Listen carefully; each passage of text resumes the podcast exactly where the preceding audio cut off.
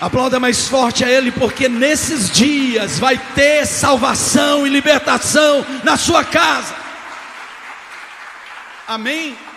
E hoje nós vamos tomar esta ceia, dentro dessa, dessa ideia de que nós precisamos da mesa de Cristo, de que nós precisamos refazer a nossa aliança. A gente não vem para essa mesa porque nós estamos bem, nós, a gente vem para essa mesa porque nós precisamos ficar bem. A gente não vem para essa mesa porque a gente merece, a gente vem para essa mesa porque a gente precisa. Já chegou aqui aqueles que precisam da mesa do Senhor. Então é diferente porque por muito tempo lhe convenceram que essa mesa era só para quem merecia, e por isso muita gente que se julgou não merecedor, na hora da mesa ia embora. Que equívoco! Que equívoco, porque essa mesa é a mesa do pão, do, da carne, do sangue de Yeshua.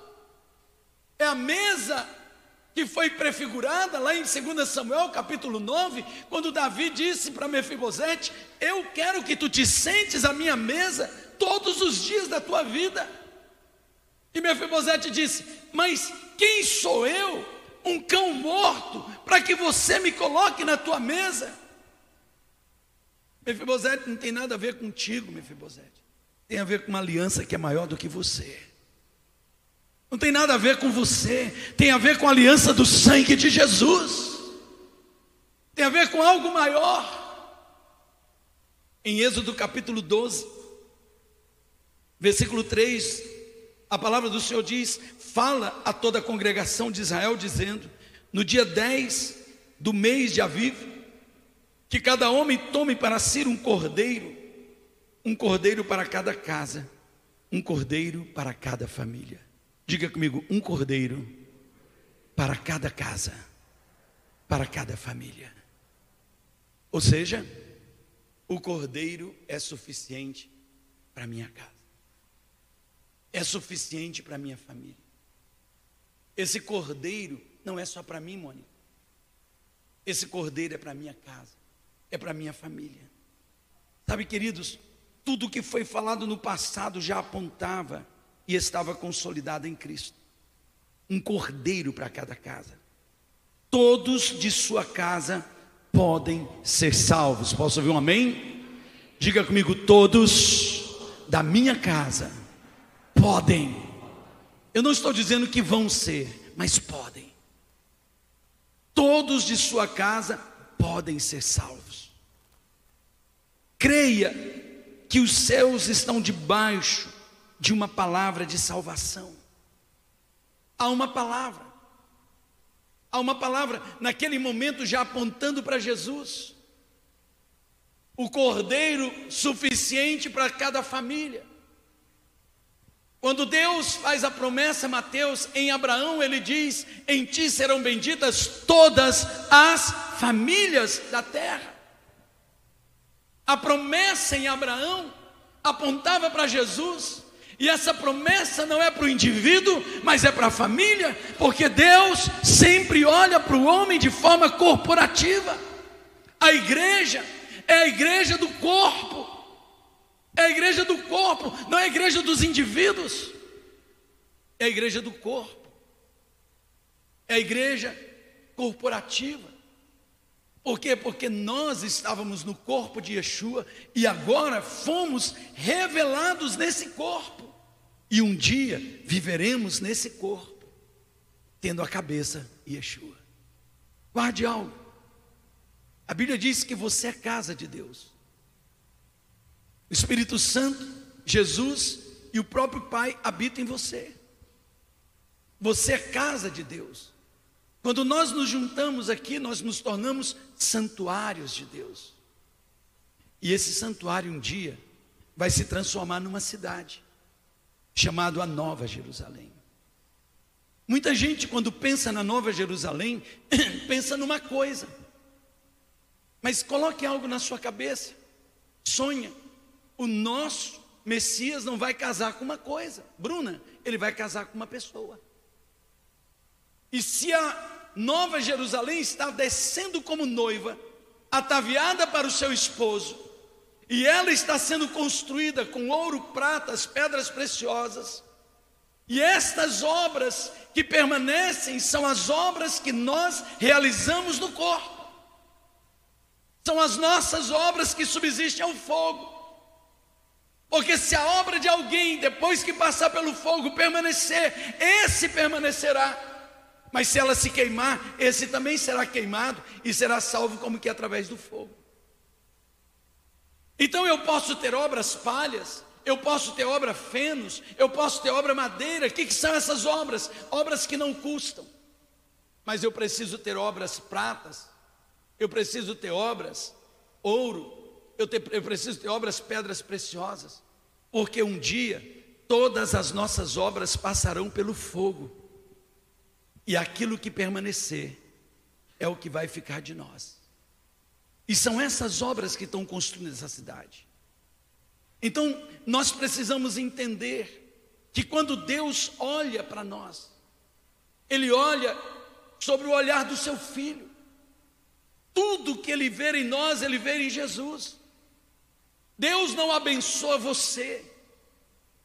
Tira isso da sua cabeça. Ele não abençoa você.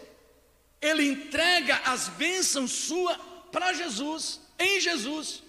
E quando você entra em Jesus, você tem direito a essa benção. Por isso que ele diz: Bendito seja o Deus e Pai do nosso Senhor Jesus Cristo, que já nos abençoou com todas as sortes de bênçãos espirituais em Cristo Jesus nas regiões celestiais. Então nada vem através de Jesus, tudo vem nele. Eu preciso estar nele. Eu preciso estar nele, porque ele já está em mim. Agora eu preciso estar nele. Eu preciso mergulhar nele. E quando eu mergulho nele, eu entendo que o Cordeiro que me resgatou é poderoso, Marli, para resgatar toda a minha casa. Ele é poderoso para resgatar os meus filhos, os cônjuges, ele é poderoso. Agora, o que você precisa arrancar da sua vida? A religiosidade. Não seja juiz, não seja um juizinho. Renove a sua mente. Não viva dentro da sua casa como um juiz, com toga e martelo. Remova tudo isso. Pare de falar palavras negativas contra as pessoas de sua casa. Pare de apontar, pare de julgar. Pare de achar que você tem direito de falar das pessoas como se você fosse um juiz, uma juíza. Remova sua toga, remova seu martelo, porque Deus não lhe chamou para julgar ninguém. Deus não lhe chamou para isso, e nós, muitas vezes, na nossa religiosidade, na nossa soberba, na nossa arrogância, apontamos, batemos martelo, estabelecemos sentenças. Esse não pode, esse não tem mais jeito. Como que você quer ver a glória de Deus se da sua boca só saem palavras de juízo, palavras negativas? A gente precisa renovar nossa mente. Sabe, queridos, comece a olhar as pessoas ao seu redor como Deus as vê.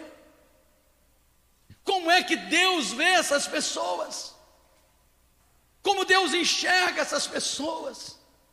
Escute, querido, todo ser humano tem um desejo por Deus. O problema é que muitos cegos estão sendo guiados por cegos. E estão buscando Deus nos lugares mais estranhos. Na religiosidade, da feitiçaria, da macumbaria, da idolatria, mas estão buscando Deus. E o que eles precisam? De uma luz. O que eles precisam? De um intercessor. O que eles precisam? De alguém que entre na brecha por eles. O que eles precisam? De amor. Diga comigo, amor. Sabe, queridos, a gente quer salvar a nossa família, mas a gente não se mistura com eles.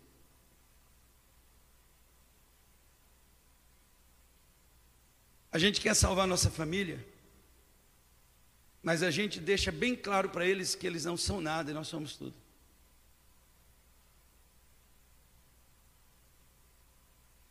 A gente precisa renovar a mente, porque o cordeiro é para cada casa, é para cada família. Quantos dizem amém? Um cordeiro para cada família, um cordeiro para cada casa.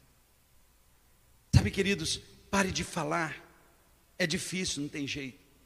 Sabe aquele filho que você vive falando que não tem jeito?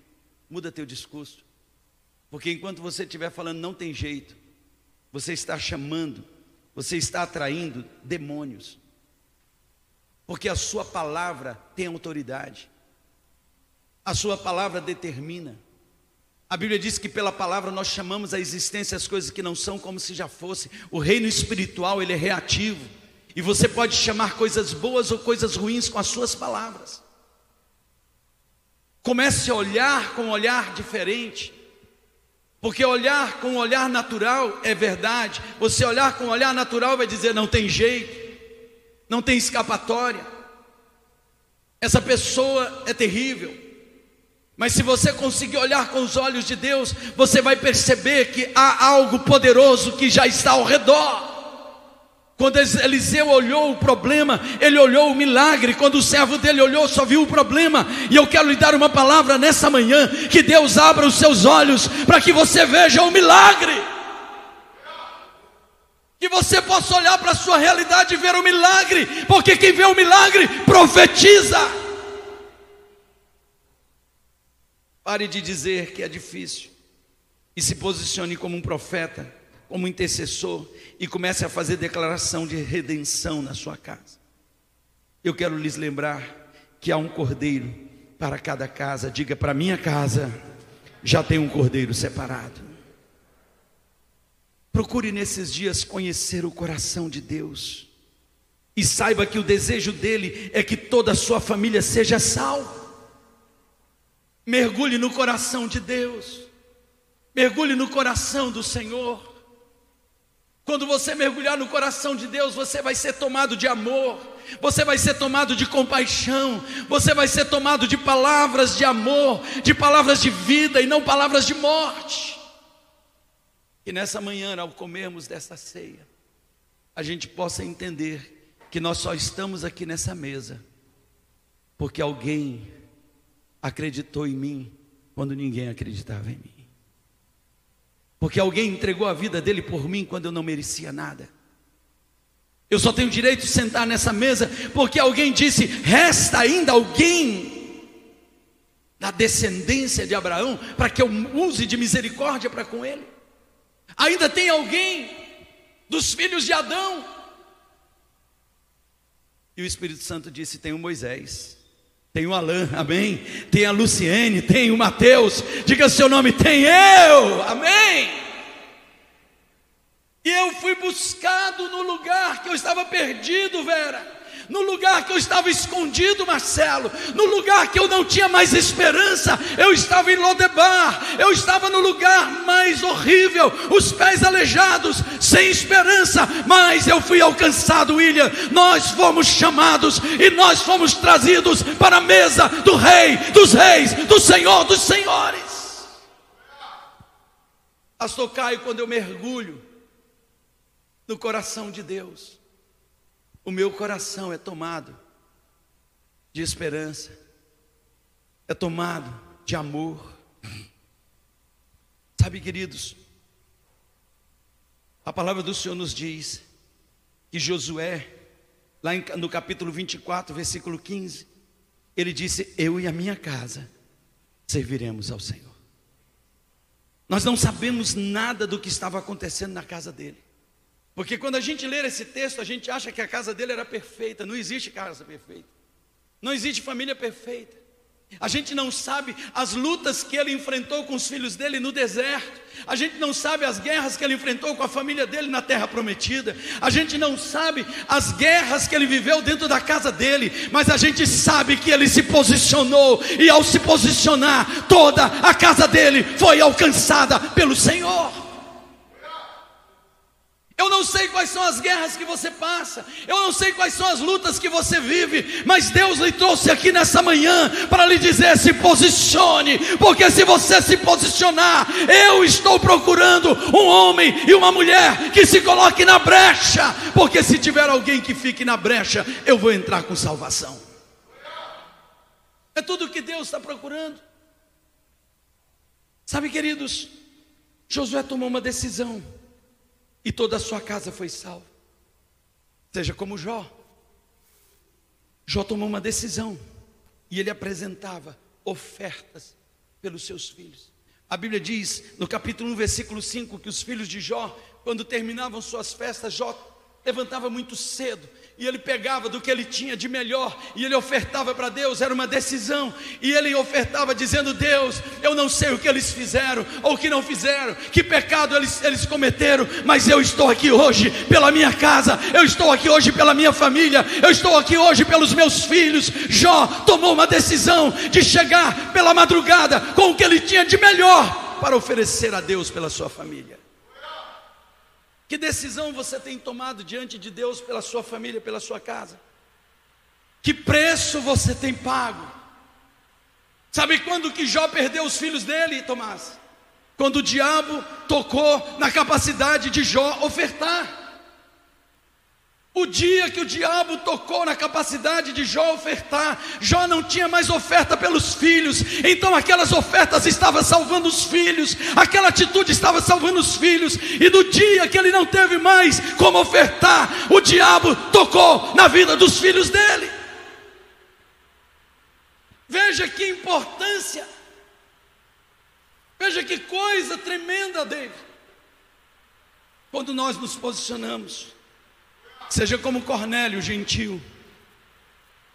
A Bíblia diz que ele levou o evangelho para dentro da sua casa e todos foram salvos e batizados e cheios com o Espírito Santo. Atos 10, 44 a 48 diz: Cornélio mandou chamar a Pedro, porque ele estava orando, porque ele era um homem de oração, e quando ele orou, o anjo chegou e disse para ele: Chama Pedro, e ele foi buscar Pedro, e quando Pedro chegou na casa dele, ele disse: Eu tive uma visão dos céus, e Pedro disse: Eu não deveria pregar o evangelho para vocês, mas Deus me disse que eu não fizesse a diferença diferença e pregou o Evangelho. Todos foram cheios do Espírito Santo, todos foram batizados, toda a casa de Cornélio foi salva, porque ele tomou uma decisão. Diga comigo: uma decisão pode mudar a sorte da minha família.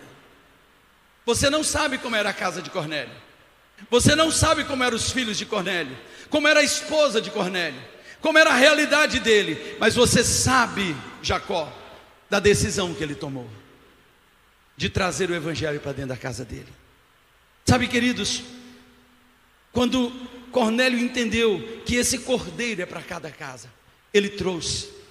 Lá no capítulo 16, nos versículos 32 e 34 de Atos, nós vemos o carcereiro de Filipos. Quando as portas da prisão abriu, e ele viu o poder sobrenatural de Deus na vida daqueles dois adoradores ele pegou Paulo, e sabe para onde ele levou Paulo? Para a casa dele. Ele levou Paulo, o prisioneiro, e Silas para a casa dele, porque ele não estava levando um prisioneiro, ele estava levando o evangelho, ele estava levando o milagre, ele estava levando a vida. Eu lhe pergunto: o que você tem levado para dentro da sua casa? Define o que é hoje sua casa. O que você leva para dentro da sua casa define o que é hoje a sua casa. Eu vou repetir mais uma vez: o que você leva para dentro da sua casa define o ambiente espiritual que vocês estão vivendo hoje. Foi uma decisão. Eu creio que quando ele chegou com aqueles dois prisioneiros machucados na casa dele, talvez os filhos e a esposa disseram: Que loucura é essa? Trazendo um prisioneiro para cá, e ele disse: Mais do que um prisioneiro, eu estou trazendo a glória de Deus para dentro dessa casa. Eu estou trazendo um milagre para dentro dessa casa. É uma decisão. E a Bíblia diz que toda a casa do carcereiro foi salva. Paulo diz: crê no Senhor Jesus e será salvo, tu e todos os que crerem na tua casa. Veja, a tua fé não salva a tua casa. mas a tua fé pode levar a salvação para dentro da tua casa. E todos que crerem na mesma fé que você creu, no mesmo Deus que você creu, serão salvos em nome de Jesus. Eu quero profetizar, queridos. Eu quero profetizar nessa manhã, vai ter libertação na sua família. Eu quero profetizar nessa manhã, aquilo que parecia impossível, Deus vai fazer possível na sua casa. Eu quero profetizar nessa manhã, libertação na vida dos seus filhos, da sua esposa, do seu esposo. O ambiente espiritual da sua casa vai mudar, porque hoje Deus está levantando um Jó, um Cornélio, está levantando um Josué, está levantando um homem e uma mulher cheio do Espírito Santo e decidido que tem um cordeiro para toda a minha casa. Só os que creem aplaudam bem forte ao Messias. Eu quero ir terminando. Algumas coisas práticas. Faça um caderno de oração pela sua família. Anote o nome daqueles que você vive falando que é difícil, que não tem jeito, e comece a falar todo dia: tem jeito, vai ser salvo. Faça um caderninho de oração para você orar todas as manhãs, profetizar todos os dias. Ah, mas já está envolvido na macumbaria, no espiritismo. O que é macumbaria e espiritismo para o Deus Criador dos céus e da terra? O que são os demônios perto de Yeshua? Quando Yeshua chega, os demônios saem. Amém, queridos? Está atolado nos vícios, precisa de ressurreição, o Cristo da ressurreição está aqui nesse lugar. Profetize, fortaleça as células familiares. Olhe para mim, eu não sei se você já percebeu a importância que tem sido as células familiares na sua casa, mas se não percebeu ainda, comece a se abrir. Aposto, é tão difícil, é verdade, que é, é mais fácil você fazer toda semana uma roda de pagode na sua casa do que uma célula de 30 minutos. É mais fácil você dar uma festa na sua casa três vezes por semana, regada a cerveja, a cachaça, tudo que for, do que passar meia hora com seus filhos e a sua família, trazendo a glória de Deus para aquele lugar. Então não estou lhe chamando porque é fácil, eu estou lhe chamando para aquilo que é verdadeiro para aquilo que importa. Eu estou lhe chamando para aquilo que a sua casa precisa. A célula familiar é um presente de Deus, é levar a arca para dentro da sua casa. Ah, mas eu. Ei, até quando você vai usar desculpas para encher a sua casa de tudo que não presta e não encher daquilo que presta? Até quando? Você recebe tudo. Você recebe a ministração, você recebe a direção, você recebe tudo, só precisa reunir a família. Ah, mas é muito difícil, sabe por quê? Porque tem gente aqui que faz anos que nem senta com a família para comer. E Deus quer mudar isso. Diga em nome de Jesus. Isso vai mudar na minha vida. Amém? Sabe por quê? É mais fácil fugir do que enfrentar o que temos que enfrentar. Eu quero lhe dar uma palavra nessa manhã. Tem um cordeiro para cada família. Só os que creem aplaudam bem forte ao Messias. Aplauda mais forte a Ele.